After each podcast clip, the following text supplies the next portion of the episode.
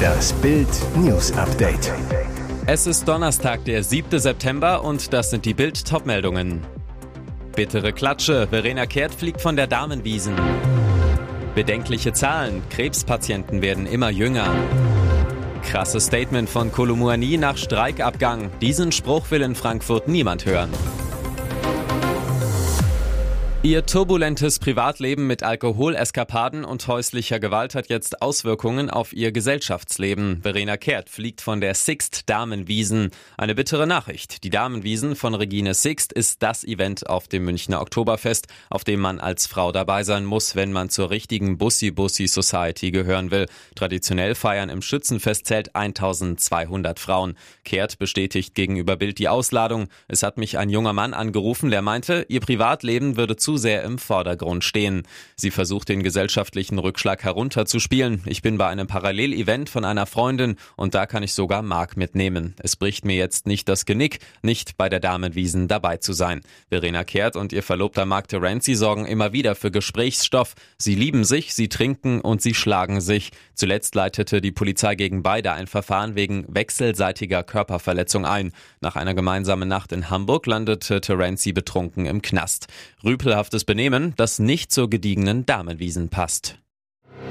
Krebs ist eine der Krankheiten, die für den Mensch wohl am gefährlichsten ist. Die zehn Jahre Überlebensrate, also der Anteil der Krebspatienten, die zehn Jahre nach einer Krebsdiagnose noch lebten, liegt bei Frauen in Deutschland bei 61 Prozent, bei Männern gerade mal bei 57 Prozent. Trotzdem denken viele, dass Krebs vorrangig ältere Menschen betrifft. Doch genau das ändert sich bereits seit Jahren. Seit dem Jahr 1990 erkranken immer mehr jüngere Menschen, also Personen unter 50 Jahren, an verschiedenen Krebsarten. Insgesamt zeichnet sich im Vergleich zu damals ein Anstieg von 80 Prozent ab. Das hat ein Forscherteam der Universität aus Edinburgh in Schottland und der Zhejiang University School of Medicine in Hangzhou in China in einer aktuellen Studie herausgefunden. Wichtig, in vorherigen Studien wurden bereits entsprechende Trends untersucht, allerdings immer nur in Bezug auf einzelne Länder und bestimmte Krebsformen. Für die jetzt vorliegende Studie wurden die Krebserkrankungen weltweit betrachtet und für 29 verschiedene Krebsarten.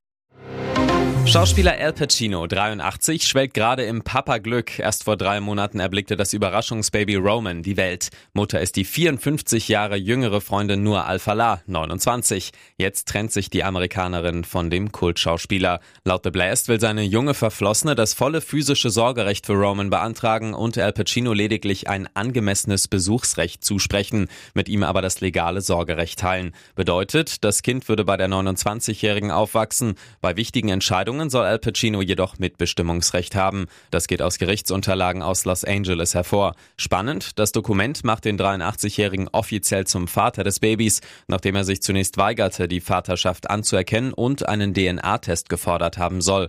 Die Trennung könnte jetzt ordentlich ins Geld gehen. Nur Al-Falah fordert laut Unterlagen, dass der Schauspieler für sämtliche Anwaltskosten, also auch ihre, sowie alle anderen Kosten im Zusammenhang mit der Trennung aufkommt. Das sagt ein Insider der Daily Mail. Und Unterhalt, wie an berühmten Beispielen, siehe Kevin Costner und Ex Christine Baumgartner, unschwer zu erkennen ist, geht's bei den Hollywood-Stars schnell mal um Unterhaltsforderungen in schwindelerregender Höhe.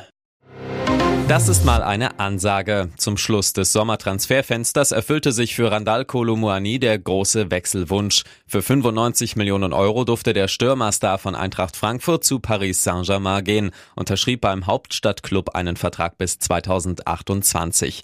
Zuvor hatte der Knipser tagelang gestreikt, um den Wechsel zu erzwingen. Jetzt spricht er erstmals als PSG-Spieler. Für seinen neuen Verein will er wirklich alles geben. Kolumuani bei PSG TV. Ich werde bereit sein, für dieses Trikot zu sterben.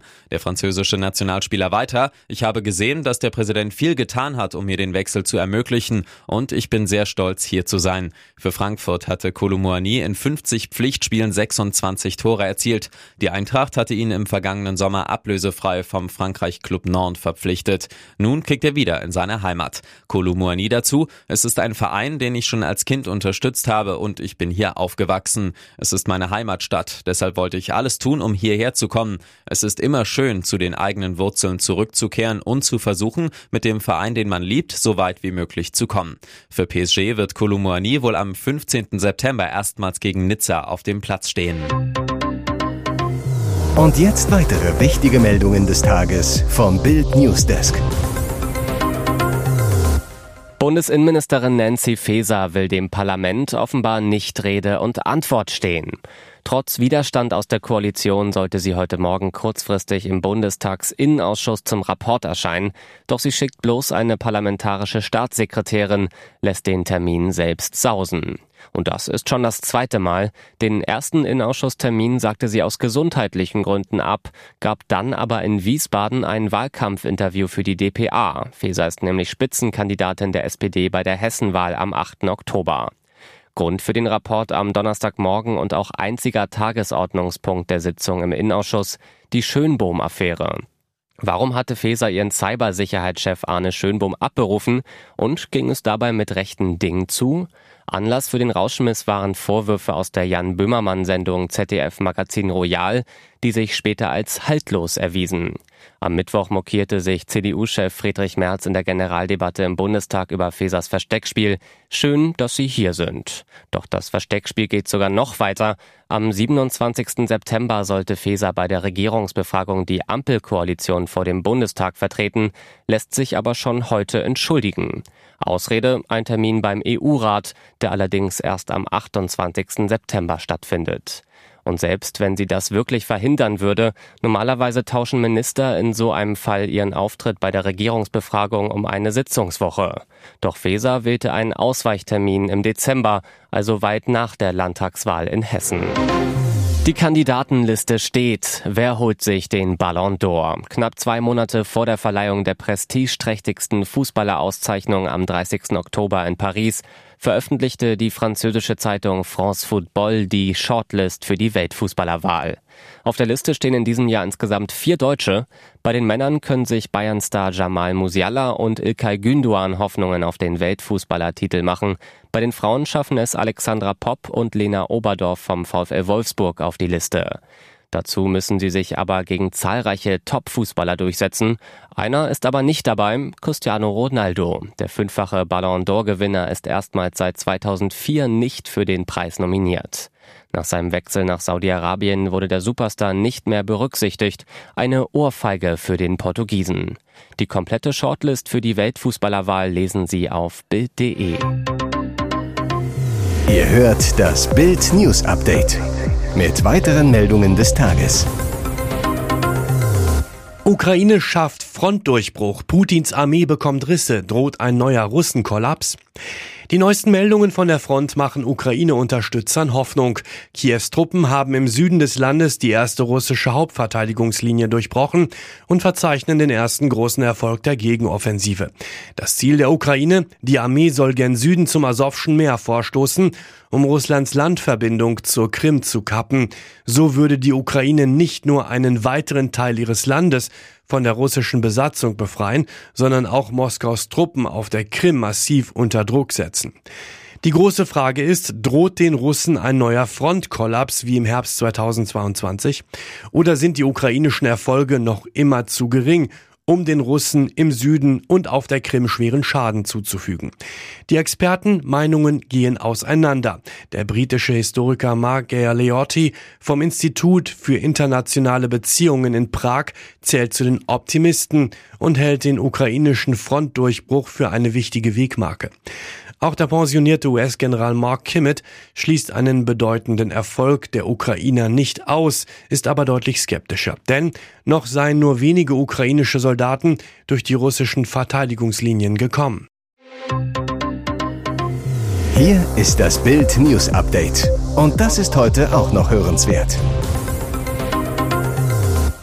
Die Schmerzen waren krass, aber ihren Humor hat Lena Meyer-Landrut nicht verloren. Anfang August war die Sängerin vom Pferd gefallen, hatte sich dabei einen doppelten Kreuzbeinbruch zugezogen. Eine sehr schmerzhafte und langwierige Verletzung. Zwischendurch meldete sie sich bei ihren Fans mit kurzen Gesundheitsupdates bei Instagram. Jetzt spricht sie erstmals ausführlich über den dramatischen Unfall.